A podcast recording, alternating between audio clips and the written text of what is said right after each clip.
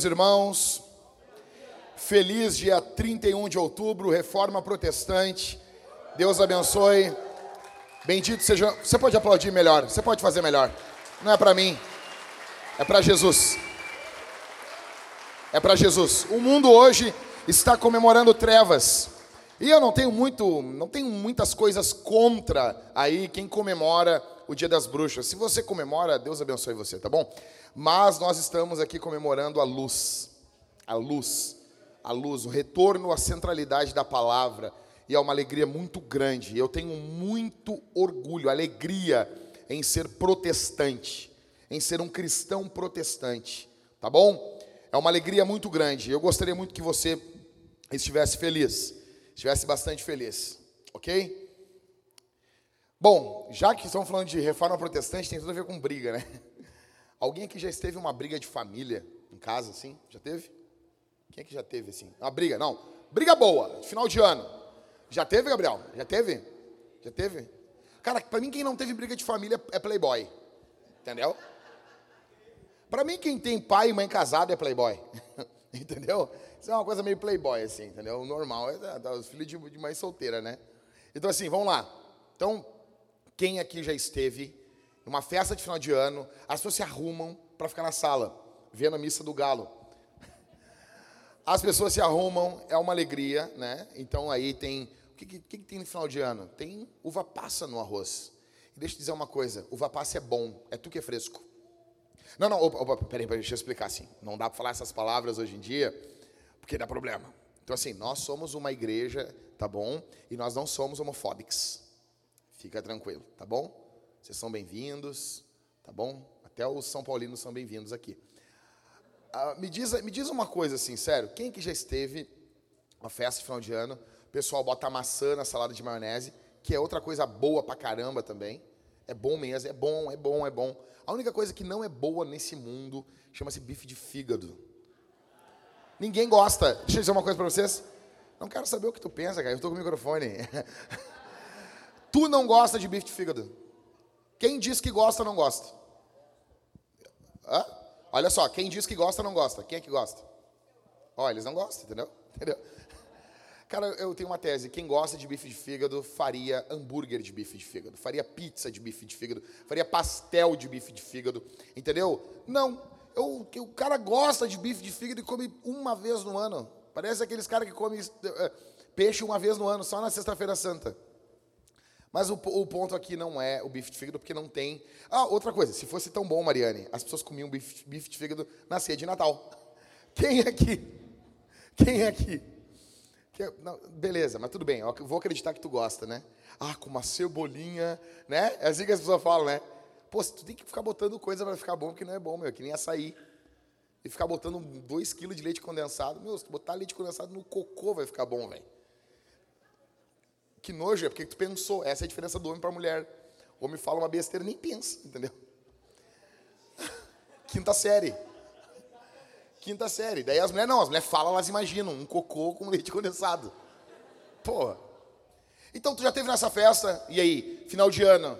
Aí uh, uh, salada de maionese com maçã, arroz ali com uva passa e briga. Nego bebendo ali, enxagua, enxaguando ali, tomando aquele latão de escol, né? E daí já um vala um negócio, se acha no direito de falar do filho ou falar não sei do que e começa a briga. Quem aqui já esteve num ambiente desses? Quem aqui já esteve? Quem não teve, para mim, Tu nunca teve, Karina? Nunca viveu isso, Karina? Hã? Não, nunca vivi. Nunca viveu. Tu já, Rodrigo? Tu já? Tu já, Jéssica? É muito louco, velho. É muito louco isso. Tem uma série chamada Hatfield McCoys. Quem é que viu essa série? Quem viu? Velho, para mim, assim, se você viu essa série, você tem o meu respeito. Essa série é fabulosa. São três episódios, tá bom? É três episódios e vai falar sobre a briga de duas famílias, duas famílias brigando. E sabe como é que a briga começa? Por causa de um porco. É verdade, é verdade. A briga inicia por causa de um porco, aí dá uma discussão, papa, até que uma família vem querer tirar as caras e o pum, primeiro tiro, primeira morte e dali começa anos e anos de crimes, maldade, única e exclusivamente porque não houve perdão, havia rancor, ressentimento, amargura, decepção, feridas. E isso aqui está tudo totalmente ligado com a batalha espiritual. Você pode ver quando Jesus ensina a oração do Pai Nosso. Um dos evangelistas vai dizer que a oração é assim: perdoa os nossos pecados, assim como nós perdoamos aqueles que pegam contra nós. Outro vai dizer assim: perdoa as nossas dívidas. Mas alguém vai dizer, tá, mas qual que é o certo? Os dois, porque pecado é uma dívida. O pecado ele é uma, uma forma de dívida. A questão é quem paga essa dívida. Quem paga isso? Quem paga a dívida que é gerada através do pecado? E eu gostaria que você prestasse bastante atenção aqui. E obrigado porque deu esse. Agora, eh, obrigado, pessoal do som aí, ó. Esse metalzinho aqui é tão bom assim. Meu ouvido dá um, um barato assim. Primeira coisa que você tem que entender aqui: Jesus pagou a nossa dívida. Jesus, ele pagou a nossa dívida. Entenda, em todo relacionamento, todo, todo, qualquer relacionamento que exista, ele só pode se fundamentar, existir com base no perdão. Você não tem como ter nenhum relacionamento sem ter perdão. Então, todo novo amigo que eu faço é muito legal. Então, eu sou uma pessoa falante, eu sempre fui assim, comunicativo. A minha esposa, ela já é mais quietinha, depois ela se solta, mas ela é uma, uma pessoa mais quieta. Né? A minha filha, ela estava ontem, uh, tinha uns vizinhos, eles sempre fazem um churrasco no sábado ali, né? E a minha filha estava assim pendurada na, na, na, janela de casa, assim, e as pessoas passando e minha filha falava assim: Oi? Oi? Oi? Cara, uma necessidade de se comunicar. Eu me vejo nela assim. Eu era assim quando era criança. Cara, a minha esposa não. E daí a pessoa me conhece, a pessoa, ah, o Jacques é legal, é legal, não sei o que é legal. Eu disse, hum, não me conheceu bem ainda.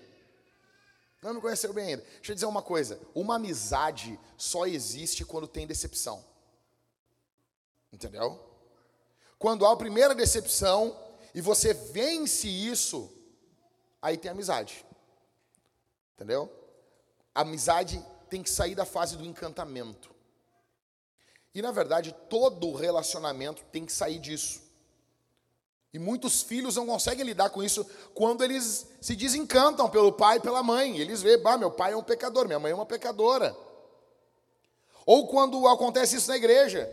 Pô, o pastor ele é pecador. Ah, os presbíteros são, os diáconos não são perfeitos. Ah, o fulaninho não é perfeito. Então, deixa eu explicar. Todo relacionamento, atenção aqui, Todo relacionamento existe com base no perdão. Todo. Todo relacionamento existe com base no perdão. E o nosso relacionamento com Deus ele não é diferente. Só que nós precisávamos que alguém pagasse essa dívida. E daí alguém vai dizer assim: não, mas por que, que Deus tem que pagar a dívida do pecado contra Deus? E quando é eu, ele manda eu, eu aceitar. Ninguém paga essa dívida. Entende? Todo mundo que recebe a pancada e não retribui essa pessoa, ela está pagando a dívida. O ofendido paga a dívida quando há perdão. E para termos um relacionamento com Deus, nós precisávamos disso. Então, tudo que foi feito aqui, de todos os louvores, a palavra que foi lida, foi feito tudo em Cristo. Em Cristo apenas por causa de Jesus. Em toda a história, Deus nunca pecou contra ninguém, Deus nunca errou contra ninguém. Deus, em todos os relacionamentos que envolve Deus e a sua criação, Deus foi sempre a vítima, o ofendido. Entenda, a maioria das religiões, elas têm um conceito de culpa do homem. Isso aí, as religiões, elas, elas se combinam, elas são muito semelhantes nesse ponto. A gente tem um conceito de fracasso humano, de dívida a ser paga. Por quê? Porque Deus deu consciência para a humanidade e no fundo, no fundo, meu velho, se a gente olhar para o mundo, a gente vai ver que o mundo tem muitos problemas. Você olha para o mundo e você vê, o mundo tem problemas. O mundo possui problemas. Tem algo de errado com esse mundo. Então, esse conceito de dívida com a divindade existe em todas as religiões. Porém, somente no cristianismo, quem paga a dívida não é o fiel. Quem paga é o ofendido, é Deus. É Ele mesmo que resolve o problema que não era dele, o problema que era nosso. Na cruz, Jesus disse: perdoa-os Jesus, quando ele está sendo ali morto na cruz, quando sua vida está sendo oferecida em libação pelos nossos pecados, oferta de líquido, seu sangue está escorrendo, sua vida está se derramando. O salmista diz que ele se derramou seu coração como cera. Quando Jesus está nesse momento mais impactante de sua vida e ministério, ele ora pedindo perdão para nós. Então, o texto bíblico diz que eles pegam um, um caniço, eles colocam um, uma esponja embebida com vinagre, eles levantam isso e eles dão para Jesus beber. Aí você diz, aonde isso? Alguns historiadores dizem que os banheiros públicos da época, eles possuíam esponjas. Não havia papel higiênico, a pessoa ia, fazia suas necessidades e ela usava esponjas públicas para limpar suas partes. E nós aqui, entendeu? Nojentinhos do século 21, cheio de, de, assim, de conforto que você e eu somos, isso soa muito estranho para nós. Então eles usavam essas esponjas públicas, eles limpavam as suas partes íntimas e eles purificavam essas esponjas com vinagre. É isso que é levado até a boca de Jesus. É isso, é um ato de zombaria Aquele homem está crucificado ali, e eles estão levantando algo como se fosse um papel higiênico nos dias de hoje. Eles estão colocando pior para Jesus. O que eles fazem? Eles, eles vão cuspir em Jesus. O ato de desprezo. Quando uma pessoa está cuspindo na outra, ela está desprezando a outra. É um ato de total desprezo. A lei não mandava fazer isso, e é o que eles estão fazendo. A Bíblia não diz então que Jesus pega uma toalha e limpa esse, essa sujeira. A Bíblia diz que Jesus assume isso e leva consigo até a cruz. Entenda, tudo isso que está sendo colocado sobre Jesus é o teu e o meu pecado. E o que precisa ficar claro aqui, nesse dia 31 de outubro, é que Jesus pagou a nossa dívida não há nada do que você faça, não existe intercessão de santos que possa fazer algo por você. Não existe nada que possa ajudar você, senão única e exclusivamente o sacrifício de Jesus. O sacrifício do santo e do meigo Jesus. Apenas isso. Apenas, apenas isso. Jesus recebe tudo isso. Em primeiro lugar, Jesus pagou a nossa dívida. Em segundo lugar, o perdão é um presente para nós compartilharmos. Colossenses capítulo 3, do verso 12 ao 13. Portanto, portanto, como eleitos de Deus, santos e amados. Eu amo que Paulo ele lembra quem a gente é primeiro, antes de pedir alguma coisa. Lembra quem tu é. Como eleitos de Deus, santos e amados revistam-se de profunda compaixão, de bondade, de humildade, de mansidão e de paciência. Verso 13, agora na prática. Suportem-se uns aos outros e perdoem-se mutuamente, caso alguém tenha motivo de queixa contra outra pessoa. Assim como o Senhor perdoa, paulada final, né? Perdoem vocês também uns aos outros. Ou seja, Lembra quem tu é. Lembra quem o Senhor, o que o Senhor fez por você. O Senhor perdoou você. Lembra disso. E perdoe. Por quê? Porque você não é apenas um pecador, mas você também é vítima de pecadores. Assim como você faz mal para outras pessoas, já fizeram mal para você. Entenda isso. Assim como você recebeu esse presente de Deus, compartilhe esse presente também. Entenda uma coisa aqui. para você levar para casa isso. Pessoas perdoadas perdoam. Pessoas perdoadas perdoam. E quando nós não perdoamos, nós estamos valorizando a, a ofensa contra nós maior do que foi a ofensa contra Deus. Entenda isso. Quando você perdoa, você está imitando de certa forma o Senhor. Você está deixando o seu inimigo nas mãos de Deus. Não, mas pastor, eu não tenho inimigo. Ah, que vida chata, hein? Se a Bíblia diz que é para amar o inimigo, né? É, é, esse é o ponto aqui, porque muitos casamentos naufragam. Porque muitos, o cara diz, chega para mim e diz assim: Pastor, eu não amo minha mulher. Mas a Bíblia manda amar o teu próximo. Mas eu não consigo. Ela é minha inimiga. Tá, mas a Bíblia também manda amar os inimigos. Nem que seja nesse ponto, ama a tua esposa. Ama o teu marido. O perdão, gente, entende aqui, ele não requer confiança. O perdão é gratuito. Você precisa doar perdão, agora confiança não. A confiança você doa a conta gotas. O problema é que essa, esse espírito latino nosso, onde todo mundo tem que frequentar a nossa casa, todo mundo tem que ser o nosso super amigo, todo mundo, e é samba, e é alegria, e é uba haha. Não, não, não, esse é o problema. Nós misturamos perdão com esse tipo de coisa. O perdão é gratuito, a confiança é conquistada. O perdão não exige relacionamento. Esse é um outro ponto. As pessoas perdoam e elas acham que tem que se reaproximar de quem elas perdoaram.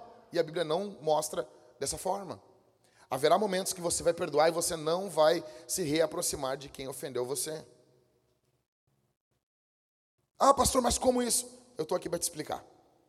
Perdoar é o primeiro passo. Perdão é o primeiro passo para você abençoar a vida de uma pessoa.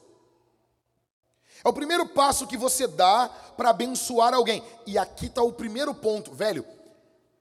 Abençoar quem ofendeu é das dos principais pontos que revelam se perdoamos ou não alguém. E é profundo isso, porque você consegue ser hipócrita em diversos momentos. Mas quando alguém ofendeu você profundamente e você é chamado diante de Deus, abençoa o teu inimigo. Eu já vi um milhão de pessoas travando nesse momento. E não conseguir abençoar quem o ofendeu. Você consegue lembrar agora de alguém que ofendeu você profundamente? Você consegue lembrar de alguém que machucou você profundamente? Que desprezou, maltratou? Talvez cometeu até um crime contra você. E você consegue nesse momento abençoar essa pessoa? Você consegue agora, aqui, abençoar essa pessoa? Em primeiro lugar, Jesus pagou a tua dívida. Jesus perdoou você. Em segundo lugar, o perdão você não apenas recebe, você compartilha. É o que Paulo está falando aos Colossenses. Assim como Deus os perdoou, nós perdoamos. Em terceiro, a amargura transporta demônios. Amargura carrega demônios. Então, deixa eu explicar uma coisa. Quem veio de Uber aqui para a igreja aqui? Quem veio hoje? Veio de Uber. Veio de Uber. O brasileiro entra no Uber. O brasileiro, o brasileiro, tipo assim, cara, entra no Uber. Quem, quem é Uber aqui? Vamos lá. Quem é motorista de Uber aqui? Vamos lá. Só o Ricardo? Só o Rick? Mais alguém? Só o Rick. E o Ricardo, cara, as histórias que o Ricardo conta é uma loucura, né? Dá para escrever um livro, Confissões de um Uber. Toma aí, Ricardo. Posso ser o teu ghost reader. Cara, tu, não tem, velho. O brasileiro entra no Uber ali, né? Estão pedindo balinha ainda, Ricardo? Água? Ainda não parou? O cara botava a balinha, tipo, peguei um Uber esse dia que tinha balinha. E tipo, eu nem peguei a bala do cara, né, meu? O cara tá trabalhando ali. Aí o cara me contou, né, meu? O cara chega e mete a mão ali, né, meu? Daí eles não compram mais balas mastigáveis. Tem que ser bala dura. Porque senão o cara enche a boca de bala mastigável e fica mastigando. E porque senão dá para as crianças, as crianças, eu quero mais um, mãe. E da mesma forma que você veio de Uber aqui para a igreja, a amargura é o Uber do diabo. E quem é porto-alegrense entende muito bem assim de, de, de, de transporte. Você se lembra do aeromóvel? Todo ano diziam, esse ano sai. E diziam, ó, oh, foi inventado e lá, e lá no Japão já está funcionando. Quem, quem, ouviu isso aí? Quem cresceu em Porto Alegre sabe disso. Então, ó, ó, esse ano, ó, esse prefeito aí vai botar a funcionar o aeromóvel. Tem uma tecnologia que tem uns imãs que ele não encosta. E a gente acreditava nisso. Uau! Não, Porto Alegre vai ter o aeromóvel, cara, que vai sair do Morro da Cruz. Todo pichado. Mas aí vai passar ali, vai passar pelo, pela Mário Quintana, vai ser um aeromóvel louco, vai cruzar a cidade. Aí os cobradores, mas vai ter que ter cobrador ali dentro. Tem que ter cobrador. Imagina tirar os caras, né, meu? Não pode acabar com os empregos, imagina. Imagina criar luz para acabar com, com, a vela. Não pode. Criar o computador e acabar com a máquina de escrever, máquina de escrever. Não faz um troço desse. Então daí a gente sabe, o aeromóvel, a gente se imaginava andando no aeromóvel, subindo no aeromóvel, andando assim, parecendo os Jetsons andando assim por Porto Alegre. E daí nós imaginamos, ah, nos anos 2000 vai ter o aeromóvel. Aí o que tu, tu imagina, tu chega, imagina um cara que viajou no tempo, se inventaram aí, o cara chegou aqui, ó, vai ter um carro voador e ele vê assim, Misa, ele vê uma motinho, ele vê uma bicicleta com motor de geladeira andando nos anos 2000. Isso aos anos 2000. E essa motinho que carrega as pessoas, tu sempre vê o cara parecendo, parecendo parecendo a formiga atômica com aqueles capacete. A amargura, ela é como um aeromóvel que funciona. Ela é como essa motinho. A amargura é como um Uber. A amargura transporta demônios de um lado para o outro. Ela carrega demônios. Tiago disse: pelo contrário, vocês têm em seu coração inveja, amargura, sentimento de rivalidade. Não se gloriem nisso, nem mintam contra a verdade. Verso 15 ele diz: Esta não é a sabedoria que desce lá do alto, pelo contrário, é o que? Terrena, animal e demoníaca. Entenda isso. Você vive na terra um campo de batalha entre céu e inferno. O inferno é basicamente um lugar onde não há perdão. O céu é o lugar onde habita perdão, porque todos os que estão ali foram perdoados. Todas as vezes que você não perdoa, você convida o inferno para vir sobre você. Você está dando boas-vindas aos demônios, ao reino demoníaco. Todas as vezes que você perdoa, você está invocando o céu sobre a tua vida. Você tem uma decisão a ser tomada aqui no dia de hoje. Como você vai lidar com pessoas que ofenderam você? Nós vivemos hoje na ditadura dos ofendidos, aonde qualquer um vai, ah, me ofendeu. Nós vivemos essa ditadura. O evangelho vem na contramão disso. O evangelho aponta o dedo para o ofensor e diz: pare com a ofensa. E o ofendido ele aponta a outra mão e diz: perdoe. Perdoe. Perdoe. E você pode ver isso na parábola que Jesus fala em Mateus. Você vê isso tranquilamente. Você nota isso. Jesus fala sobre um cara, e esse cara, ele foi perdoado de uma grande dívida. Um senhor muito importante perdoou ele de uma grande dívida. Então, aí vem um conservo dele e diz: "Ah, eu tenho, eu tenho dívida contigo, me perdoe". Era uma dívida muito menor. E ele pegou e ele arrastou aquele cara e ele foi implacável com ele e ele disse: "Não, eu não vou perdoar você" colocou ele na prisão. Então avisaram aquele senhor, ele descobriu. Então ele pega e prende esse cara. E é dito ali no final da parábola. E indignando-se o Senhor, entregou aquele servo aos carrascos, até que lhe pagasse toda a dívida. Assim também o meu Pai que está no céu fará com vocês, se do íntimo, ou outras traduções, do coração, não perdoarem cada um ao seu irmão. Você tem que perdoar. Você não precisa ser mais best friend. Ah, tem que andar, fazer tatuagem junto, entendeu? E aqui eu não sei, eu vou, o que eu vou falar aqui não é indireta para ninguém. Se você fez uma tatuagem com um amigo seu, legal. Mas que bagulho cafona. Ai, vamos fazer uma tatuagem juntos. Aí vão lá. Aí fazem lá uma borboleta. Não, eu, eu tava falando isso, tava os guri ali, né, ali em casa, a gente tava puxando um ferro. Aí, do nada, estão conversando assim, o Cássio e o Barba. Aí, que tatuagem tu tem aí, meu? E eles foram falando baixinho assim. E eu disse, o que foi aí, meu? Ah, é que nós fizemos, nós dois, uma carpa. E eu, o que que tem? Ô, oh, meu, tu falou mal de quem faz carpa. E eu disse, eu falei isso, velho. Daí eu fiquei pensando por uma segunda vez, por que alguém tatua uma carpa? O que uma carpa fez por você? Quantas carpas tu já tatuou, Dé? Vá, hã? Muitas? O que que passa na cabeça do sujeito acordar sábado de manhã, dizer, eu vou lá no Dé fazer uma carpa? Velho, Daí não, daí me disseram que tem um significado, né? que a carpa subindo, ela já fez um filho. E descendo, ela vai largar os ovos. Quando desce é que tu não tem filho ainda. Quando sobe, tá e daí, tu faz uma que ela tá que tu não, é, não tem filho. E aí? E daí tu faz um filho. Como é que fica o negócio? É a mesma coisa. O cara chegou para entregar lá o corner shop lá em casa lá, e eu olhei na batata da perna dele tinha um palhação grandão assim. Eu vai tomar um atraque da brigada de graça, velho.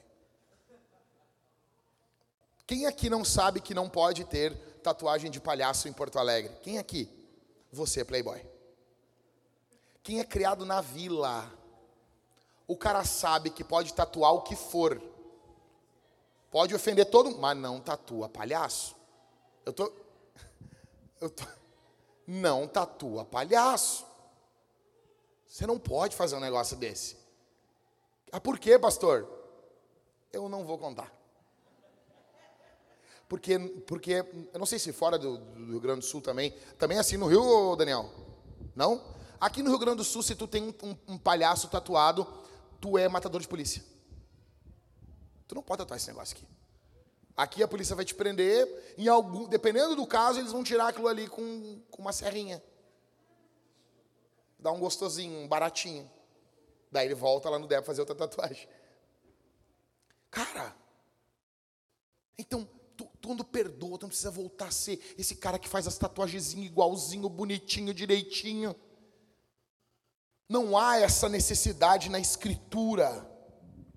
Só que se você possui, foi ofendido, alguém causou dor a você, alguém destruiu o seu coração e você não doa perdão, você está invocando o inferno sobre você. Veja, Timóteo está morrendo. Timóteo está morrendo, sendo apedrejado. Ele ora por quem está apedrejando ele. Ele ora, ele intercede por quem está apedrejando ele. Quem é que é alvo dessa oração, meu velho? Quem que é alvo? Hã? Quem que é alvo? Quem, quem que recebe essa a, ben, a resposta dessa oração? Quem que recebeu? Qual o nome dele? Hã? Paulo. A Bíblia diz ali, hã? Eu falei Timóteo? É só para ver se vocês estão atentos. Me perdoem. Estevão, quando ele é morto, ele ora por Paulo. Ele, assim, ele está orando por Paulo, talvez sem nem saber. O apóstolo Paulo, ele se torna o maior ganhador de almas, plantador de igrejas. E aqui está a loucura do evangelho. Deixa eu dizer uma coisa, talvez o teu ofensor vai ser ainda muito usado por Deus. Talvez quem te ofendeu, talvez quem foi cruel com você, essa pessoa vai ser perdoada ainda. E Deus vai usar essa pessoa muito ainda. Você pode orar por ela hoje? Você pode abençoar essa pessoa, você pode querer o bem dessa pessoa. Porque é aqui que a gente se difere de outras religiões. É aqui que a porca torce o rabo. É aqui que a coisa define, meu velho. É muito fácil vir cantar, pregar, fazer acontecer. Você consegue até mudar o exterior. Você pode ir para essas igrejas aí que a mulher não pode cortar o cabelo. É, deixar de cortar o cabelo é barbada. Como assim? Não é, é difícil, é barbada, cara.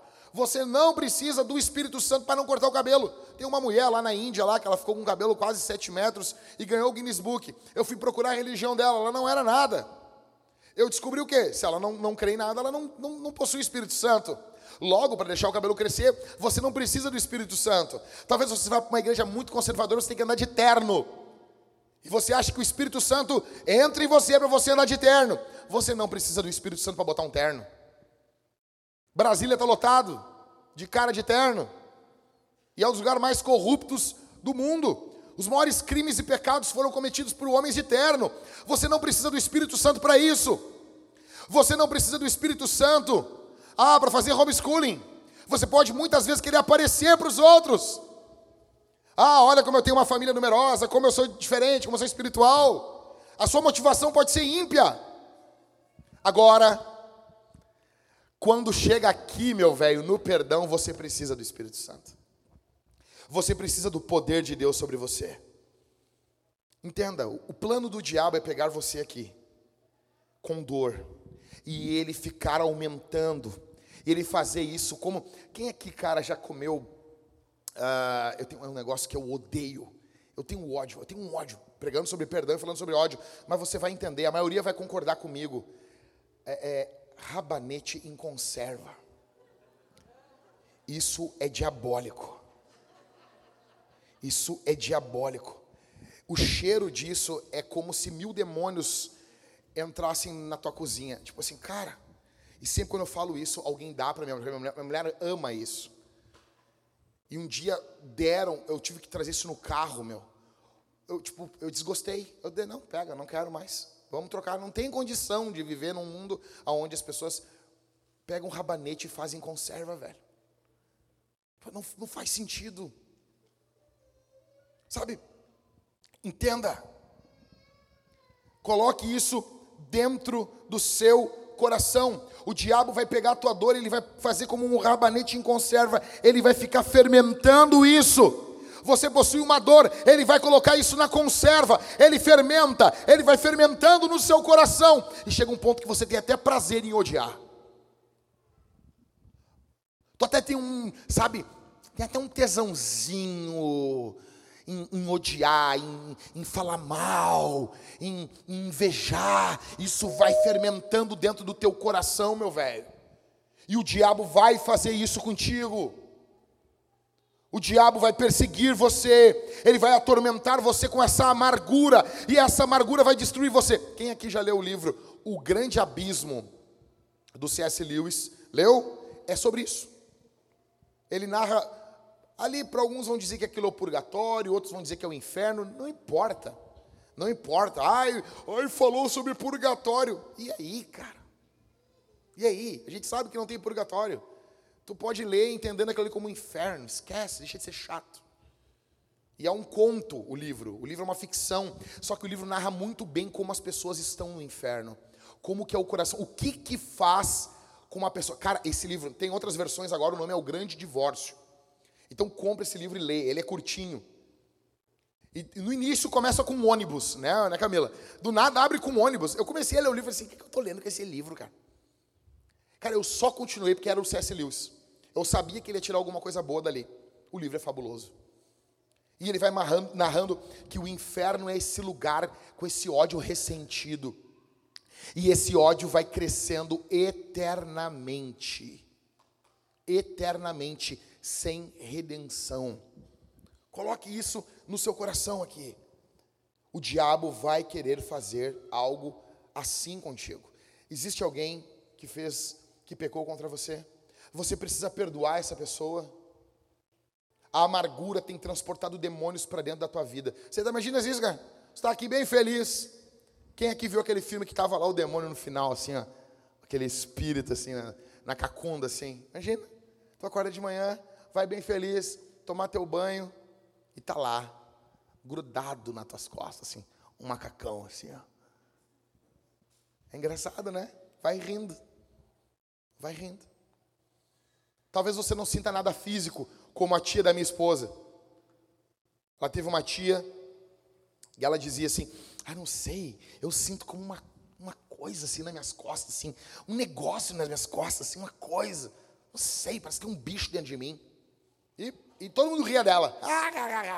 Todo mundo ria, Jéssica. Um dia nós fomos, a gente levou ela no culto. O pastor se virou para ela assim: Deus me mostra que tem um demônio dentro de ti. Tu não sente às vezes como uma centopeia dentro de ti? É um demônio numa forma de centopeia. Imagina isso. Vai rindo, meu velho. Vai cultivando essa amargura dentro do teu coração. Ah, eu não sei se se é desse jeito. Um quarto. Olha comigo aqui. Efésios 4, 26 ao 32. Fiquem irados e não pequem. Como assim, Paulo? Como é que eu vou mirar e não vou pecar? Olha, Jesus pecou?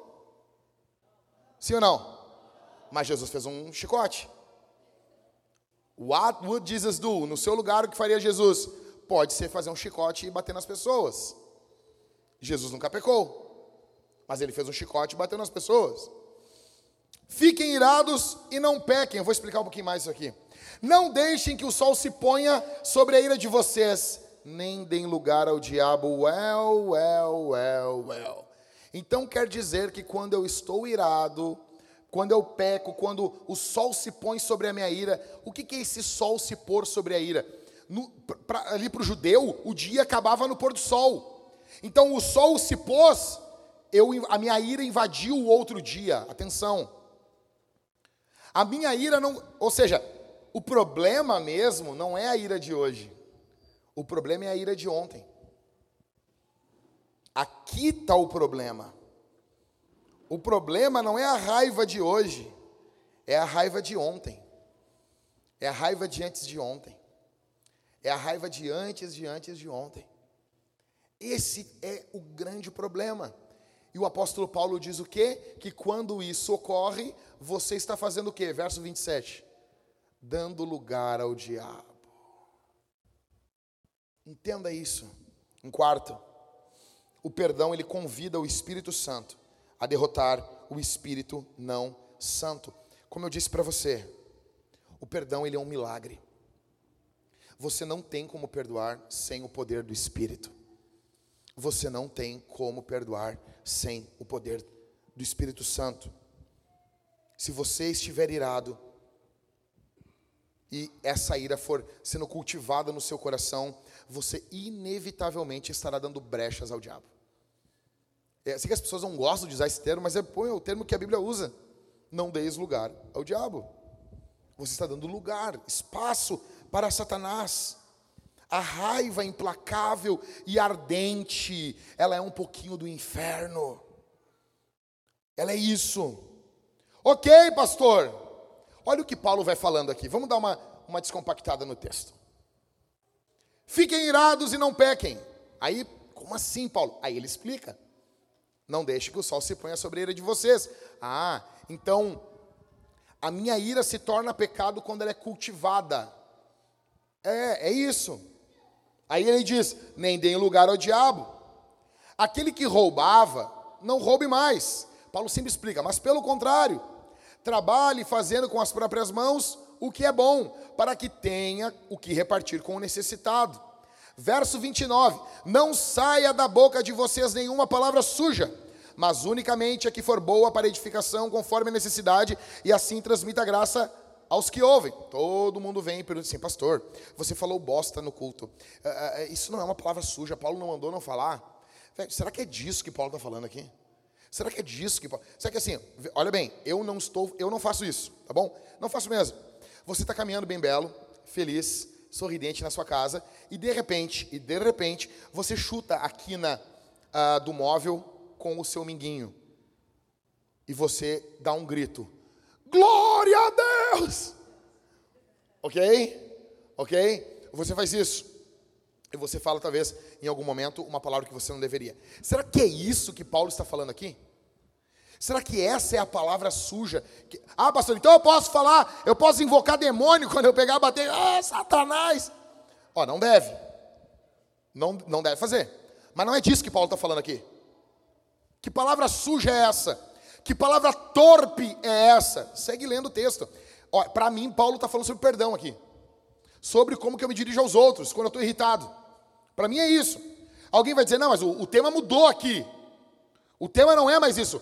Paulo, Jack, ele mudava de tema. A gente sempre pensa que Paulo é louquinho, né? Eu acho que ele está no mesmo tema ainda. Vamos seguir, seguir lendo. Então, não saia da boca de vocês nenhuma palavra suja, mas unicamente a que for boa para edificação conforme a necessidade, e assim tramita graça aos que ouvem. Será que é isso? Verso 30. E não entristeçam o Espírito Santo de Deus, no qual vocês foram selados para o dia da redenção. Ou seja, para mim é quando você está irado, o sol se pôs sobre a ira de você, você tem ira, você está irritado, você vai fazer uma coisa, você vai falar palavras que vão amaldiçoar uma pessoa, você não vai abençoar essa pessoa, e ao fazer isso você entristece o Espírito Santo, eu acho que é isso, vamos seguir lendo, vamos ver se é, verso 31, que não haja no meio de vocês qualquer amargura, opa, parece que estamos no mesmo tema então, indignação, ira, gritaria, blasfêmia, bem como qualquer maldade, verso 32, pelo contrário, qual o contrário disso aqui, do verso 31? Sejam bondosos, compassivos uns para com os outros, perdoando uns aos outros, como também Deus em Cristo perdoou vocês. O tema todo é perdão. Essa palavra torpe é essa palavra quando você está irado com alguém. Quando você dirige uma, pessoa, uma palavra irada contra a pessoa. É disso aqui que Paulo está falando. E como que eu, eu venço o verso 27? Não dei lugar ao diabo. Como que eu faço isso? Verso 32, perdoando.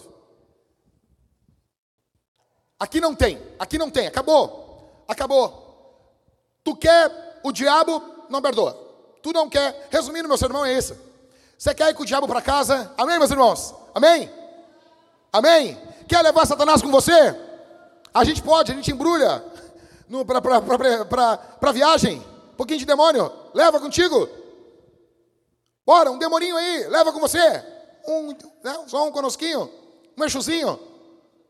Um tranca a ruazinha. Tá bom, tranca beco. Dá, tranca, tranca avenida não dá. Tranca beco. Leva um demoninho com você. Você pode sair aqui do culto cheio de demônios para sua casa. Como? Tomando a ceia e não perdoando o teu próximo. Leve os demônios com você. Aí você vai chegar em casa irado e alguém vai dizer para você: Uau, você chegou aqui diferente. Sabe aquele pregador que diz: Você vai sair daqui diferente, como você. Você não vai sair do jeito que você entrou. O cara sai pior. Você vai sair diferente. E é verdade. Porque você está ouvindo a verdade. E não tem. Agora tu aprendeu. Você pode ser daqui irado comigo, Jack. Por que, que tu me contou? Eu te contei isso. Ou você sai cheio de demônios, ou você sai cheio do Espírito Santo daqui. Não existe meio termo. E o papel aqui você tem que perdoar. Você tem que perdoar. Não há saída. Não há meio termo. Quando você não perdoa, você está invocando o inferno. Entenda, a gente fica assim, oh, Porto Alegre é, é, é uma cidade, é uma cidade ocultista. É, é. Porto Alegre é a cidade que mais cresce no Wicca. No Wicca, sabe? Na boa, eu vou nas, nas conferências de plantação de igreja, nem vou mais, mas quando eu ia, nessas conferências, assim, tava todos aqueles jovens com seus MacBooks e suas camisas flanela. E era um monte de jovens iguais o Levi, entendeu? Como que é conferências de plantação de igreja? É um monte de Levi. É lotado de Levi no ambiente. Você imagina um monte de Levi, assim, caminhando. Tá? Então, aí eu ia nessas conferências e conversava com os caras e era, sabe, uma loucura, velho. Tava lá, uma loucura. Para todos, todos unidos, todos juntos. Aí, quando você para e pensa, velho, cara, plantação de igreja, quero avançar com o reino, quero plantar igrejas. Como que você vai fazer isso sem perdoar, sem perdoar? Como que você vai avançar no reino? Como que você vai, vai pregar o evangelho se você não perdoar, se você não estender a mão? se você não abrir mão do que você tem feito. Entenda aqui. Ou você vai sair daqui tomado por demônios, ou você vai sair cheio de Deus daqui. Tá bom, pastor, o que é o perdão? Para terminar o sermão aqui. Primeiro, o que, que o perdão não é? Em primeiro lugar, o perdão ele não é a negação de que ocorreu algum pecado, nem a diminuição do seu mal. Não é isso. Ah, meu, me perdoa aí. Não, não foi nada. Como assim não foi nada? Foi algo sim. Isso levou Jesus para a cruz. Esse pecado levou o Senhor para a cruz. Não, você nunca pode dizer não foi nada. Foi sim.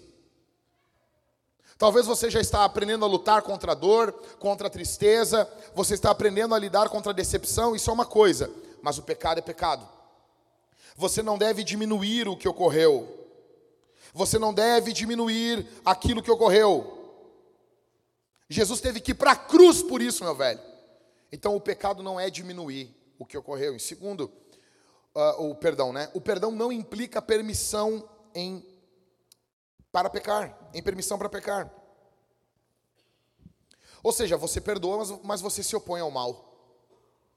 Você, você não deve tolerar que abusem de você. Ah, eu perdoo. Não, ok, isso é bom, isso é nobre, isso é correto. Mas se abusaram de você, você tem que se opor ao mal. Por quê? Em primeiro lugar, porque essa pessoa pode abusar de uma outra pessoa. E deixa eu explicar uma coisa aqui. A vida nesse mundo, a vida fora do Éden, ela é muito, muito tensa. Se você não se opõe ao mal que fizeram contra você, você se torna cúmplice do que fizeram. Então, deixa eu explicar uma coisa para você. Talvez, talvez não. Eu tenho certeza que eu estou pregando aqui para mulheres que foram abusadas. Uma estatística bem conservadora diz que a quatro, cada quatro mulheres, uma foi abusada. Provavelmente o número é maior do que esse. Eu estou pregando aqui para mulheres que não cuidaram de você. Escute aqui. Não cuidaram de você. Não protegeram você. Você era uma criança e não cuidaram de você não teve um pai que protegeu você. Você esteve exposta a tios, a avós, a vizinhos que não amavam e não cuidaram e usaram você. E você sabe que esses abusadores fizeram, você sabe quem eles são, você sabe onde eles moram e você guarda isso em silêncio. Entenda, você se torna um pouco, eu não quero aqui esmagar você, mas biblicamente falando, você se torna cúmplice desse pecado, quando você não traz isso à luz. Porque a tua, o teu silêncio não protege outras crianças. E ainda que você se torne vítima, você foi vítima por um momento, agora você é um pouco culpado também, e Deus vai cobrar isso de você. Já passou, isso faz tempo, a dor ainda está lá, eu vou falar um pouquinho sobre isso aqui encerrando, mas você tem que se opor ao mal. Você perdoa, você precisa perdoar, mas você não deve tolerar o que foi feito. Você deve perdoar. Pastor, o meu marido me bateu, eu devo perdoar ele ou não? Dois extremos. Uma igreja diz perdoa e não chama a polícia. Outra igreja não perdoa e chama a polícia. O que, que a vintage diz? Perdoe e chame a polícia você perdoa e chama a polícia. Veja, porque o que foi cometido é um crime. E um crime, e o teu marido se tornou, ele, ele cometeu um pecado, ele tem que ser corrigido. E quem corrige crime é Deus através do Estado. O teu marido precisa da polícia. O teu marido precisa de uma cadeia. É isso que vai santificar o teu marido. Você precisa se opor ao mal.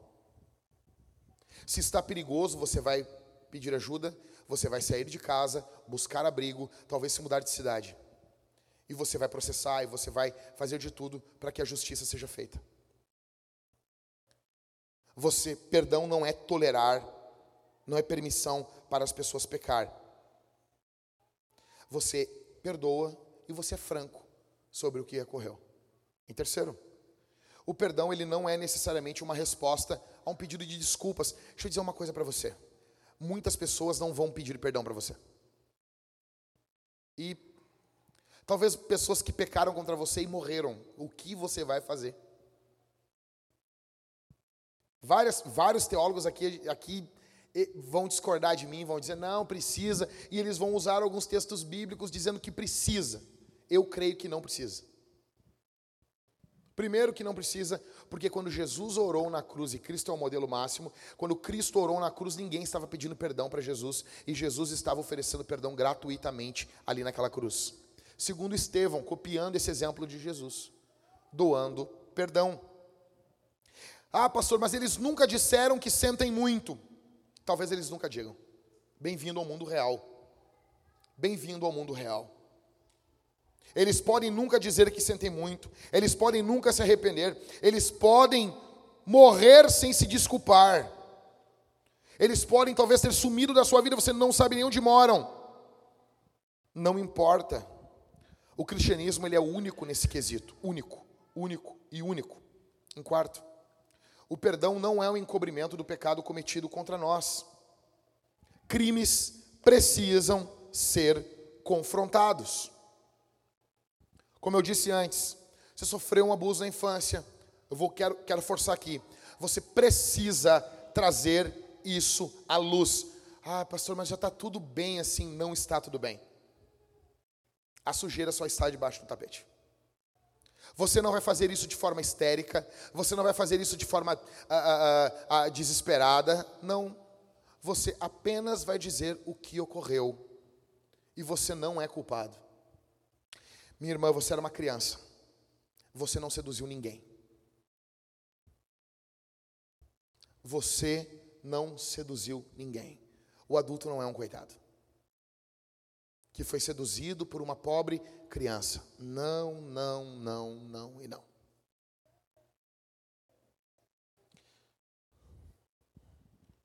Aconteceu um caso muito interessante uma vez. Eu estava de carro com um amigo meu e um cara bêbado bateu atrás de nós. Bateu. Pô.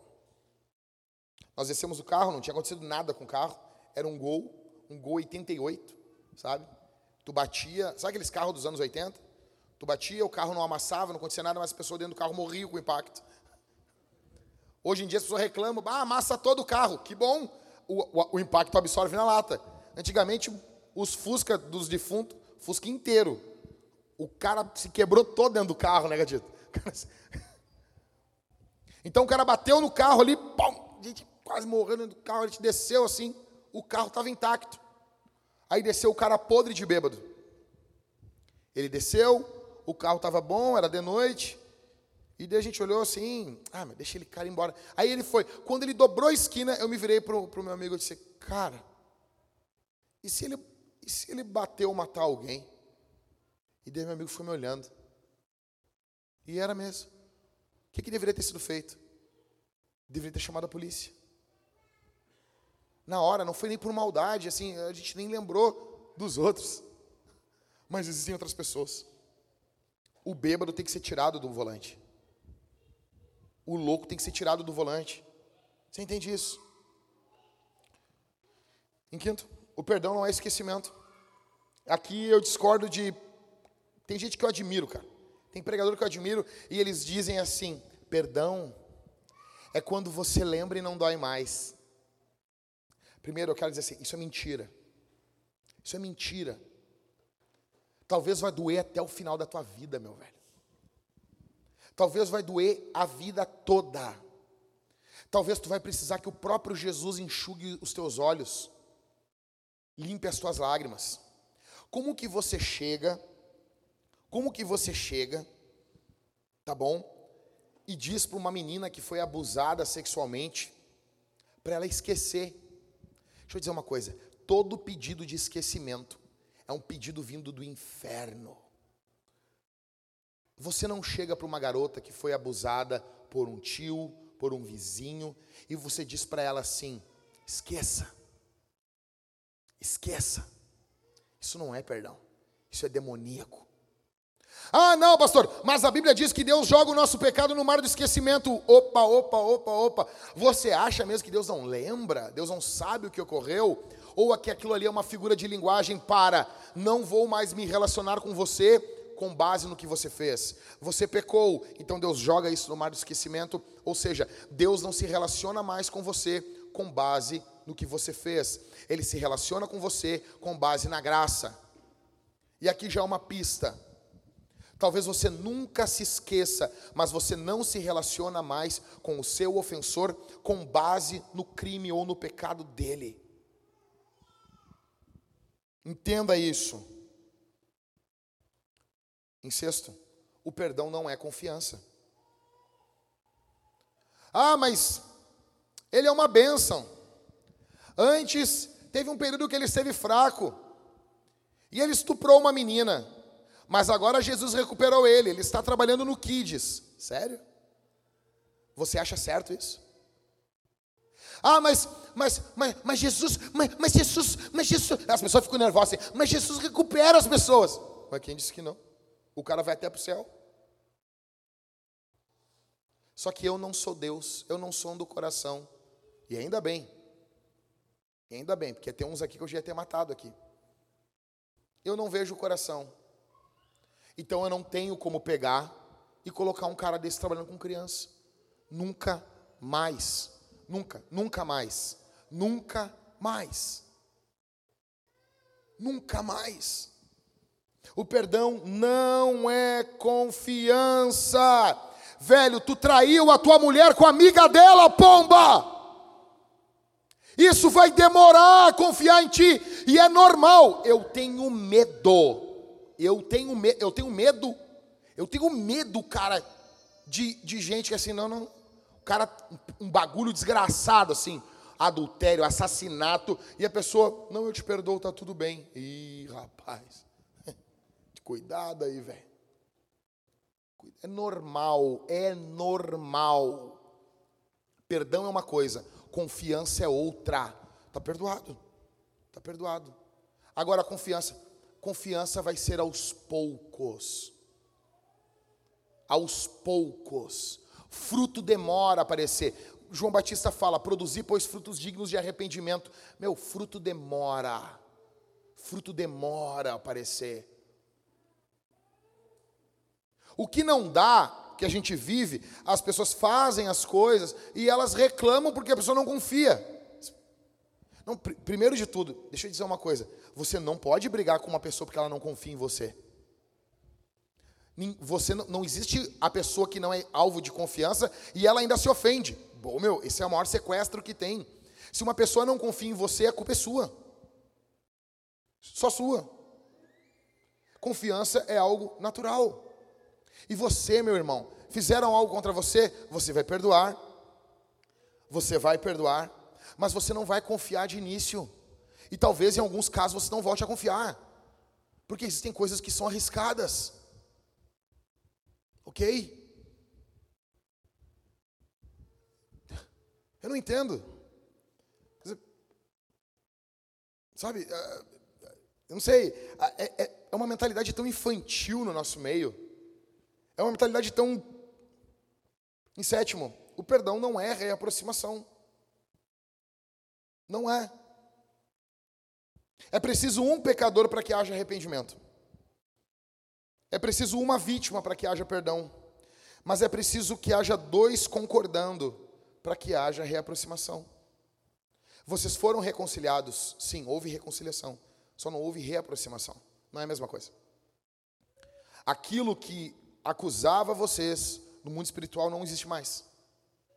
Só que talvez essa pessoa não vá mais visitar a tua casa. Talvez por um tempo. Talvez a pessoa volte, mas vai demorar um tempo. Ou talvez nunca mais. Beleza, o que, que o perdão é? Encerrando então. O perdão é, em primeiro lugar, o cancelamento de uma dívida. Você não vai buscar aquilo que você perdeu a pessoa foi perdoada por você. Você perdoa, assim como a oração do Pai Nosso ensina. Em segundo, o perdão ele é a remoção do controle que o infrator tem sobre você. De certa forma, quando você não perdoa, você fica fixado em quem fez mal para você. Se você não perdoou, o infrator tem um certo poder sobre você. E Cristo não tem poder sobre você nessa área da sua vida, ou talvez em toda a sua vida. Essa pessoa se torna tendo um poder sobre a tua vida. De forma prática, Jesus não está reinando em você. Quem reina é essa pessoa. Você não é livre emocionalmente. E quando você perdoa, essa pessoa perde o poder sobre você. Em terceiro, o perdão é uma doação, é um presente ao seu ofensor e a si mesmo. Você está dizendo para ele, cara, você está perdoado. Você não precisa uh, devolver o que você a ofensa. Você não vai devolver a ofensa contra a pessoa. A pessoa ofendeu você, você mata essa ofensa no peito. Você não devolve, você você não quer a paga disso. Isso morreu. E ao fazer isso, você entrega esse perdão ao seu ofensor. E você também ganha um presente. Quais presentes? Primeiro, redução de ansiedade. Redução da pressão sanguínea. Redução da péssima qualidade de sono. Você vai começar a dormir melhor. Você vai ter benefícios mentais. Como? Você vai perder a sua obsessão. Você vai não querer ficar sabendo o que a pessoa está fazendo. Você quer uma, uma, um termômetro? Se você perdoou ou não, é quando você fica catando a vida do outro. Na internet isso aí chama-se stalkear. E aqui eu já digo, velho, talvez uma das dos frutos do perdão na tua vida seja um bom e belo bloqueio. Como assim? Sim. Tá perdoado, e eu não estou mais fixado em você. Vai, vai, tartaruguinha. Vai, vai, tartaruguinha. Siga a tua vida. Você não está mais obcecado por essa pessoa. Isso é um presente que você agora se torna centrado em Jesus e é um presente que você dá para você e para sua família. Em quarto, aqui é o ponto. Dobra atenção aqui. O perdão no período bíblico mesmo, o perdão era o abandono da vingança. Isso aqui é muito sério. Isso aqui é muito sério. Aqui, aqui pesa. Porque eu digo, ah, você não precisa se reaproximar do ofensor. Você diz, ah, então é barbada perdoar. hum.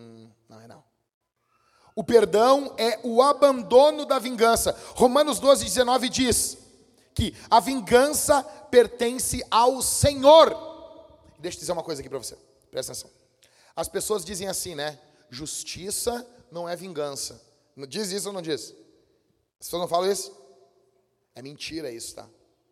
Biblicamente falando, justiça tem tudo a ver com vingança. Calma. Ah, é, pastor, que legal. Calma. Mas não a vingança que você faz. A vingança que Deus faz. Ah, Deus se vinga. Tá na Bíblia, velho. Se tu não gosta, cria um Deus para ti. Inventa um aí, escreve uma Bíblia e muda o curso da história em antes e depois aí do Enzo, tá bom?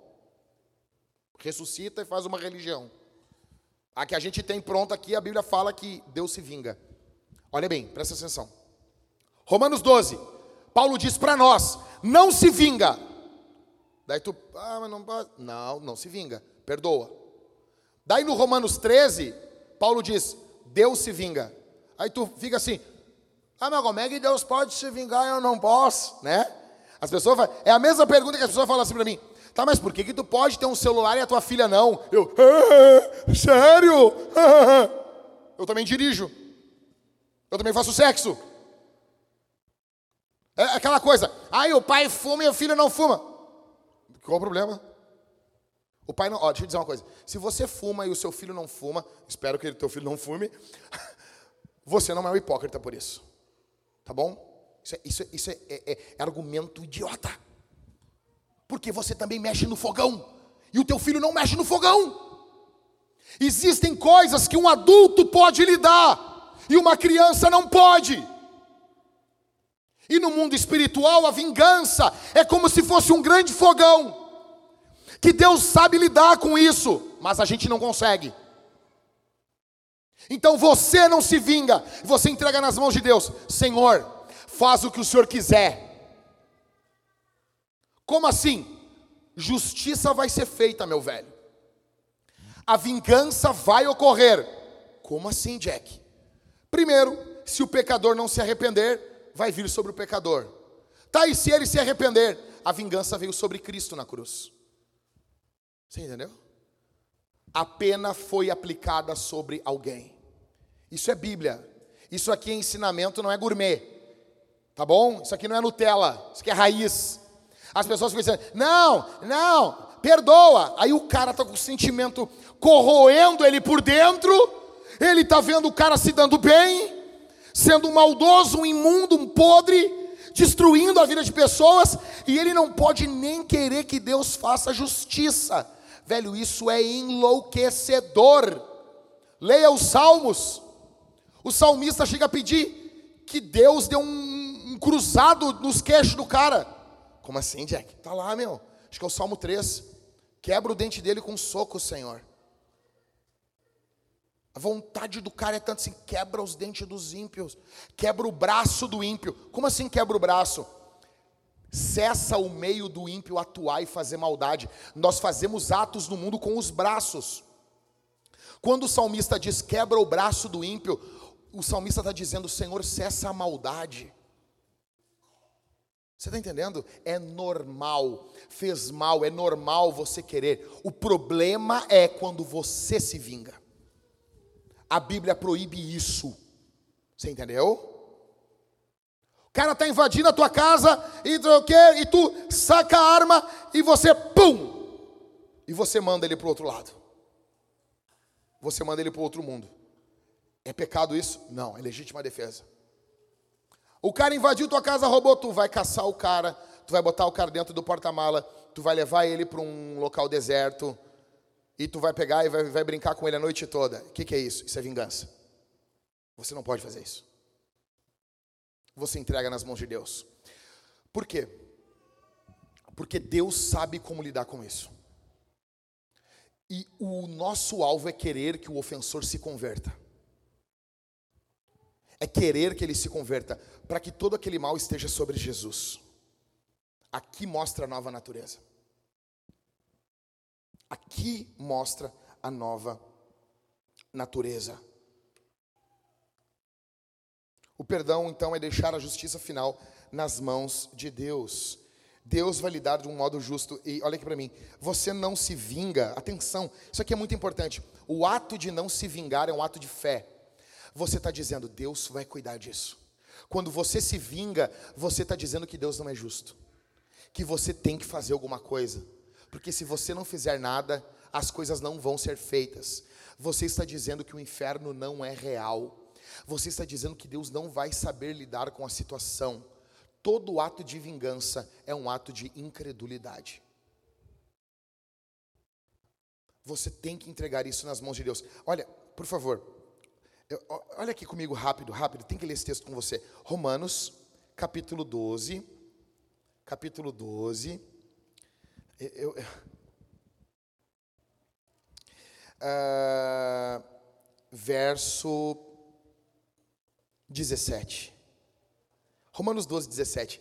Cara, é, velho, é, isso aqui é demais. Isso aqui é demais. Ah, eu amo, eu amo, eu amo o apóstolo Paulo, cara. A, a cabeça dele. Eu estava falando isso para pra Thalita, é, para Isabel, para Maria e para Cid lá em casa. Eu disse assim, velho, isso aqui é a mente de um cara há dois mil anos. Hoje em dia os caras, tipo, a gente não sabe a regra dos porquê, velho. Eu, eu, toda vez que eu vou, vou escrever porquê, eu boto PQ ou eu pesquiso no Google. É sério mesmo. Tu está rindo da tua desgraça também, porque tu também não sabe. Tu está rindo, Jéssica? Porque tu também é assim. Tu também mete um PQ, mas parece que tu escreveu rápido, mas tu está só, né? Tá. Se um dia eu for presidente desse país, a primeira coisa que eu vou acabar é um porquê. Acabou, deu. E PQ. Não tem mais porquê, nem porquê. Não, porquê, tá bom? Verso 17. Não paguem a ninguém, Romanos 12, não paguem a ninguém mal por mal. Procurem fazer o bem diante de todos.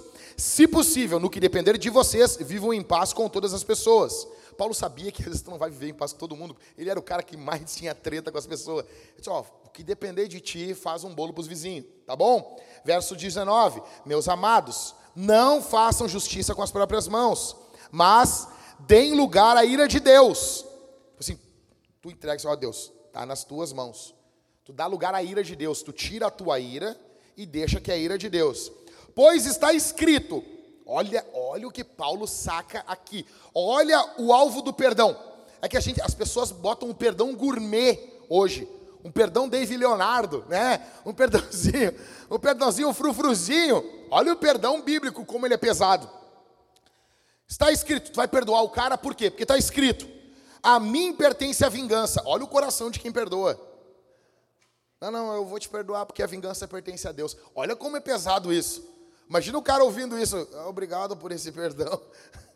Eu vou te perdoar, cara, fica tranquilo. Por quê? Porque está escrito: a mim pertence a vingança, e eu é que retribuirei, diz o Senhor. Eu vou largar nas mãos de Deus, o Senhor vai cuidar de ti, eu te perdoo. Vá, que bonito isso, né? Não é um perdãozinho de Leonardo. Não é um perdãozinho. Por quê? Porque tu tá perdoando, mas o alvo do cara é ele se arrepender também. É ele temer diante disso. Não é um perdão bobo, sabe? Porque o perdão hoje é um perdão não de bondade. Isso aqui é bondade. O perdão hoje em dia é de bondadismo. É um bondadismo. Sabe? Como assim? É um, os crentes de hoje em dia viraram um bando de bundão. Bundão, os bunda mole. Ou então viraram uns loucos que querem matar as pessoas. Não, tu entende como? Tu entende que os dois extremos são errados? Olha o que o, olha, olha, olha como a Bíblia trata isso. Eu te perdoo. Fica tranquilo. A vingança pertence ao Senhor. Ai, mas aqui, mas por que tu está falando isso? Verso 20: Façam o contrário. Olha a motivação aqui, Mariane. Se o teu inimigo, primeiro que a gente tem inimigo, tá bom? Primeiro que Paulo está mostrando que a gente tem inimigo. Se o teu inimigo tiver fome, tu vai dar de comer. Se tiver sede, tu dá de beber. Porque fazendo isso, você amontoará as brasas vivas sobre a cabeça dele. O que é brasa viva aqui, pastor? É condenação. Tu dá de comer pro cara. Tu dá de beber. Tu perdoa. Tu não vai te vingar. Tu vai dar de. Ou seja, o que Paulo está tratando aqui, eu não tenho que ter sentimento de perdão no coração num primeiro momento. Esse sentimento vai vir, mas Paulo não falou aos Efésios que tem que ser de coração? Sim, mas primeiro eu faço o ato. C.S. Lewis disse isso. Ah, você não ama, então começa a agir com amor. Começa a tratar bem. Inevitavelmente o, o amor vai brotando dentro do teu coração. Mas no primeiro, no primeiro momento, às vezes, você vai fazer meio que no automático. Oh, mas isso não é hipocrisia. Não, não é hipocrisia, não. Porque você quer que esse sentimento venha. E ao fazer isso, você amontou a brasa sobre a cabeça dele, juízo. E agora, ele tem que se resolver com Deus. Tá bom? Você amontou a brasas vivas. Aqui essa brasa viva não é do poder do Espírito, tá bom? É que nem aquele texto lá de Ezequiel: enche as mãos de brasa e espalha pela cidade. Aí tu ouvia nas igrejas, né? Ah, espalha a brasa. Não, não, não, ali é juízo. Ok? Olha o peso do perdão de Deus. Olha o peso do perdão do Novo Testamento. Ele não é um perdão de bondadismo. Então, coloca isso na tua cabeça. O perdão é deixar a justiça nas mãos de Deus. Entrega nas mãos de Deus. Segura na mão de Deus e e e vai. Sexto, o perdão ele costuma ser um processo contínuo. Velho, deixa eu dizer, o louco é você se espremer, se peidar todo para pegar e perdoar uma pessoa. E dá dois dias a pessoa faz a mesma coisa, cara. Faz a mesma coisa. A mesma coisa. E você diz, por quê? Por quê? Entenda, coloca algo na tua cabeça aqui. No período de Jesus, os rabinos diziam que você devia perdoar uma pessoa duas a três vezes por dia. Duas a três vezes. Quando, quando uh, Pedro chega para Jesus, diz, Senhor, quantas vezes nós temos que perdoar as pessoas? Sete. Aí ele virou para os apóstolos assim, deu uma piscadinha assim. Vou ganhar uma estrelinha no caderno. Porque o normal era duas a três, aí Pedro fala sete. Tipo, bah, entendeu, Rodrigo? Ah, é nós. Agora nós vamos arrebentar. Aí Jesus, Joselito, vem assim, e dá-lhe uma voadora. Não é sete, é setenta vezes sete. 490 vezes. Tem noção disso, velho? O perdão é um processo contínuo. Ah, não, eu concordo. Então me responda, como que é no teu casamento? Tu fala pro teu marido não botar a toalha molhada em cima da cama. E ele vai lá e bota. E tu fala para ele. Roupa suja no cesto de roupa suja.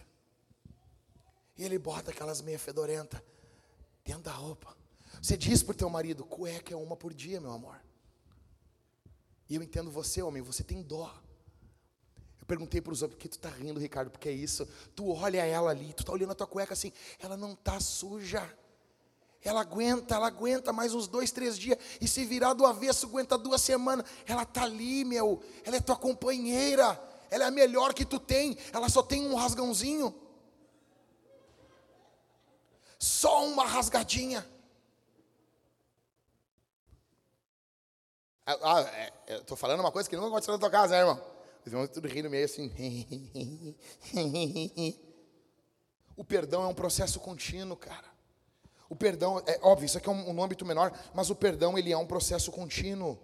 Você vai ter que perdoar muitas vezes. É, Bem-vindo ao time. É, é, isso ou demônio? O que, que tu quer? Volta a dizer.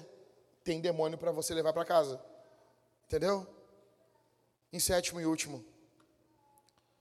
O perdão é querer o bem a quem ofendeu. Você começa em algum momento sem sentimento. Tá bom? é, é normal isso, é, é, normal. Você não, eu espero que você não seja, né, uma pessoa com problemas mentais. Espero e, e, e quero isso para você, né, que você não seja um psicopata, entende? A pessoa arrebentou com a tua vida e tu tá tudo bem. Agora eu vejo a luz. Cuidado. Não, não. Eu tenho medo de gente assim, meu. Entendeu? Não tá tudo bem, meu amor. Imagina, o cara traiu a mulher, conta, e a mulher com os olhos regalados assim: Tá tudo bem, meu amor. Eu fiz um jantar para você. Eu não como esse negócio. Entendeu? É que hoje, no período das redes sociais, as pessoas tudo se divorciam e tá tudo bem. Né? E tá tudo bem. Siga a sua vida. Cara, divórcio bom era dos antigos que era assim, entendeu? Tinha ranho, choro, desgraça, entendeu? No primeiro momento é normal isso, só que você vai agir com bondade e você vai buscar a Deus até que você queira o bem a quem ofendeu você. No final das contas, você sabe que você perdoou quando você tem esperança dentro do seu coração de que o Senhor venha, transforme a pessoa que lhe ofendeu e que o futuro dela seja melhor. Aqui está o ponto. Você não se vinga. Tu nota que é uma caminhada que eu estou apresentando aqui. E você chega aqui para jogar o anel assim, lá, sabe?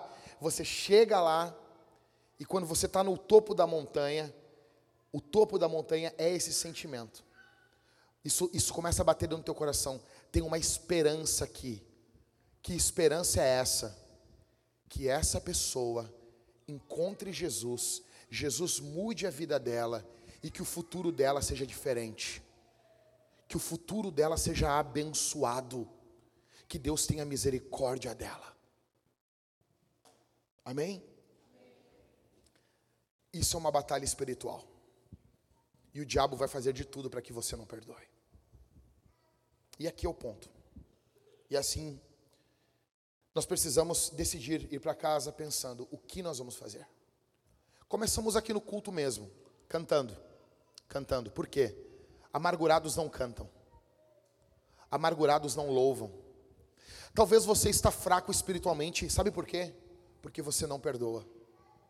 E você não perdoa por causa que você é orgulhoso. E Deus resiste ao soberbo. Deus resiste ao orgulhoso. Atenção aqui, eu estou encerrando. Você devia prestar atenção no que eu estou falando aqui. Porque isso aqui envolve a tua eternidade. E eu, eu não sei vocês, mas eu valorizo a minha eternidade. Porque é bastante tempo. Eu acho que a gente deveria valorizar isso. Atenção. Eu sei que está quente. Eu sei que está quente. Vai ficar, vai ficar melhor ou pior dependendo de como você vai agir aqui. Amargurados não cantam, amargurados não são cheios, do Espírito, amargurados não seguem Jesus, amargurados seguem suas, seus machucados, as suas feridas, amargurados vivem ao redor disso. Existem pessoas. Cara, me responde uma coisa aqui. Você não tem nenhum parente seu ferrado de grana, mas ferrado, não, ferrado de grana, mas ferrado, sem nada. Ganha seus, seus mil, dois mil, três mil reais ali por mês, tá cheio de conta, e quando tu fala com ele, ele diz assim: Ah, cara, ah, minha vida tá assim, o cara tá com 55 anos, minha vida tá assim, cara, ah, tu nem sabe o que, que foi. Ah, tomei um golpe, um golpe do meu primo, um golpe, o cara me deu um golpe. Nós montamos uma sociedade e ele me roubou. E daí tu vai confiando com o cara, tu fica com dó do cara, Marina. Ah, o cara tomou um golpe. Quando vê com tempo de amizade, tu descobre que o golpe que ele tomou, ele tinha 22 anos. E ele vive preso nisso. Ele vive preso nisso. Ah, porque fizeram isso? Eu fui vítima lá em 1900 em Guaraná com rolha. Você está preso nisso. Você está preso na época que você foi uma vítima, mas você não é mais. Isso corrói você, essa amargura destrói você. Jesus quer que você tenha liberdade. Jesus quer que você tenha saúde emocional. Perdoe. Seja livre aqui essa manhã. Perdoe.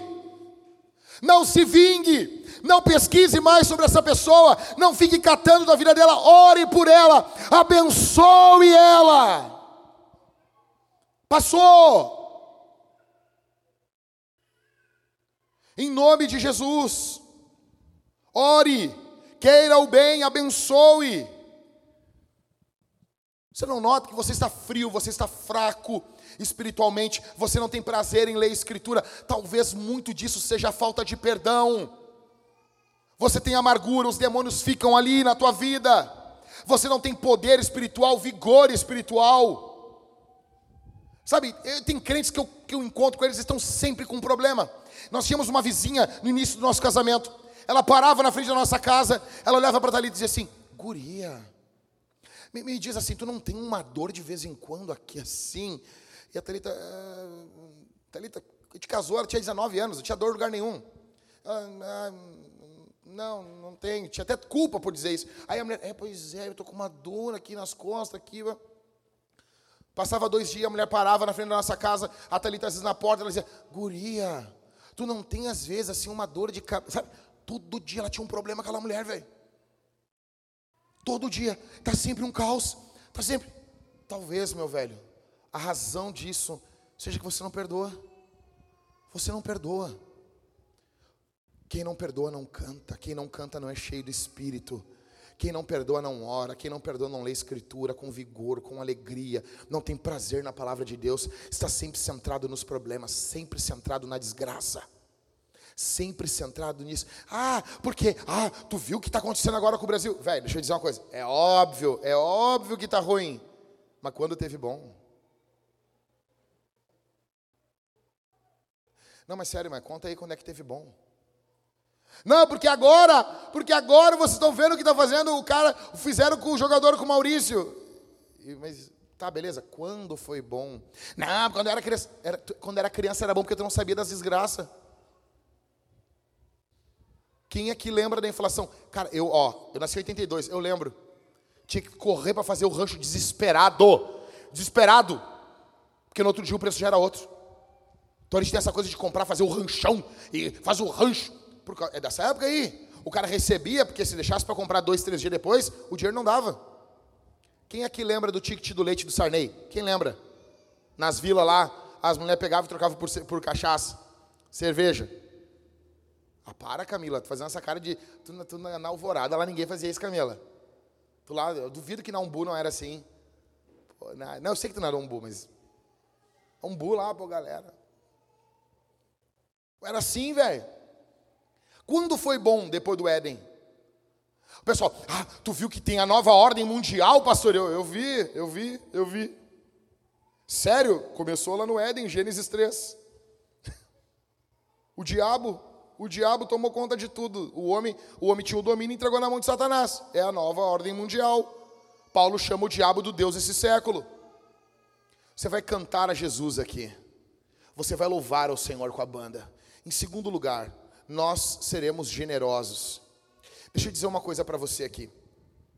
Nós o valor que era para a gente. O valor é 38 mil para nós arrumar, colocar, o, colocar funcionar o ar-condicionado com a instalação de luz nova, tá bom? Tá tudo ferrado e os caras vieram para arrumar. Aí chamei eles assim, 38 mil. Disse, ó, vamos chamar para conversar, para negociar. Eles vieram quarta-feira aqui, sentei com eles, o Everton e eu, e acertamos.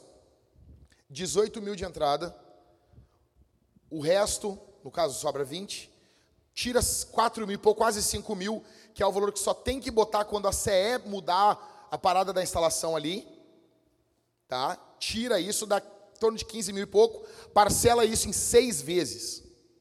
Velho, na boa, a gente saiu da negociação assim, quase que fumando um charuto assim, e bebendo um uísque. Vagabundo.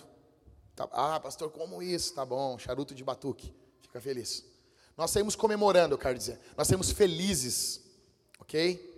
E eu disse para eles: eu faço aniversário no dia 26 de novembro.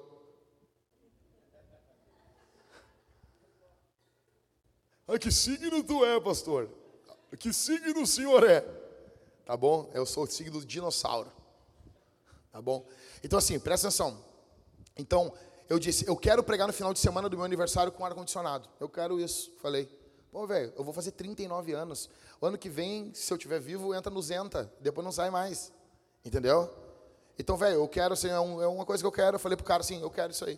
No final de semana do meu aniversário, eu quero pregar com ar-condicionado. E o cara fechou, pastor. Cuspiu, apertou a mão ali e fechou. É nós. Tá bom? Então, eles vão arrumar o nosso ar e nós estaremos todo dezembro, janeiro e fevereiro, com o ar bombando aqui. Amém, Simone? Tá bombando, bombando. Então, assim, vamos ficar firme. Como, pastor? Seja generoso na oferta, porque a gente, a entrada a gente tem. E o resto, segura na mão de Deus. A oferta semana passada foi de R$ 1.800. A desgraça isso. A desgraça. Nós precisamos ser generosos hoje aqui. Nós temos ali o gasofilácio, onde você vai colocar a sua oferta, onde você vai colocar o seu dízimo físico, onde você coloca ali, ou você vai ofertar e dizimar no cartão com o Christopher ou o Gabriel. Tem ali junto com eles atrás ali também uh, o quadro para você colocar o seu celular e você ofertar através do Pix. Tá bom? Eu, ah, eu, eu nunca mais falei isso, mas eu tenho que falar. As pessoas ficam falando, ah, pastor, é com, é com máquina de cartão de crédito. E qual o problema? E qual o problema? Tu compra, tu compra dinheiro físico. Dinheiro da época de Jesus. É sério que tu usa isso ainda? Ninguém usa mais isso. Tá bom? Hoje em dia o cartão fica até no teu celular. Tu chega no celular ali, e, e transfere, tá bom? Então para com isso. Então é, é assim, cara. No, uh, 87 ou 94%, algo alto do dinheiro do mundo hoje ele é desse jeito, não é mais impresso, tá bom? Seja generoso, seja generoso, seja generoso. Ah, pastor, nós, nós precisamos, nós queremos fechar lá o final, já falei na Homens Fortes, arrumar ali nós vamos arrumar primeiro essa parte, botar o ar condicionado para nós passar por esse calor que vai vir aí. E vai ser um calor gostoso, calorzinho bom, tá bom? Em último, nós vamos cear. Você vai sair do seu banco, você vai pegar o pão, vai mergulhar no cálice bronze. Por quê? Porque você foi perdoado por Jesus. Cálice bronze, vinho. Por que pão e vinho? Porque Cristo foi esmagado para você ter perdão aqui. Jesus foi esmagado, foi moído na cruz do Calvário, apanhou que nem um bicho para você receber perdão. Você recebe esse perdão e você doa agora. Você vai vir e, e, não precisa ser agora. Quando nós estiver cantando com as luzes desligadas, sem fazer, sem fazer escândalo na frente dos outros, se você tiver que pedir perdão para alguém aqui, você vai procurar essa pessoa, você vai dizer: "Me perdoa por causa disso, disso, disso, disso". Você vai pedir perdão. Se a pessoa não está aqui, você vai perdoar a pessoa. Você vai procurar depois e pedir perdão. Você vai vir pedindo perdão pelos seus pecados no corredor da igreja e vai participar da ceia, confiando que você encontra graça. Graça, graça. Bendito seja o nome de Jesus. Aqui está o teu povo, Senhor. Aqui está a tua igreja, aqui está a tua noiva. Eu peço que o Senhor Deus abençoe, dilatando o coração dos meus irmãos, para que eles possam perdoar para que possa haver perdão em abundância aqui, para que possa haver graça aqui, para que possa haver misericórdia aqui, Senhor, em nome de Jesus.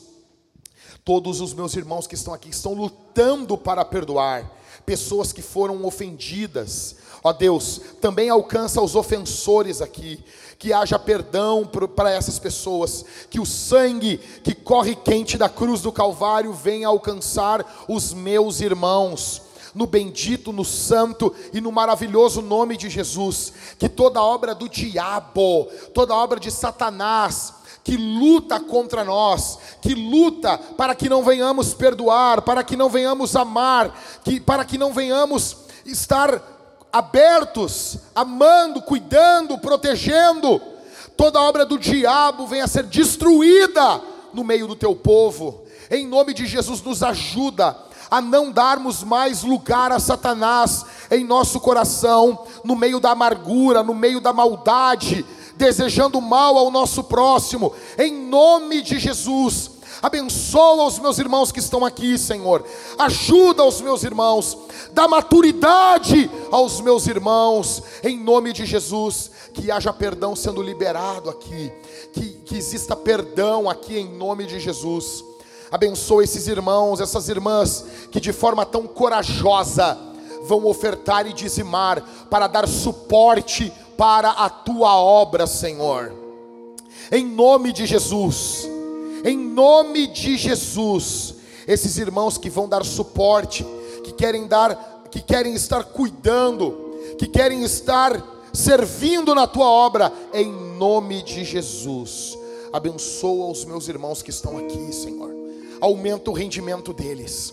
Aumenta, aumenta, Senhor, a renda desses homens e dessas mulheres prospera essas pessoas, para que o teu reino avance, em nome de Jesus. Esses meus irmãos que hoje não têm um real no bolso, abre as portas de emprego, Senhor. Abençoa os projetos, abençoa, abençoa os empreendimentos desses irmãos, abençoa eles como, como empregadores, como empresários, como empregados, em nome de Jesus, que o teu reino avance sobre essa terra que haja perdão, generosidade, graça e misericórdia em abundância aqui essa manhã, no nome de Jesus.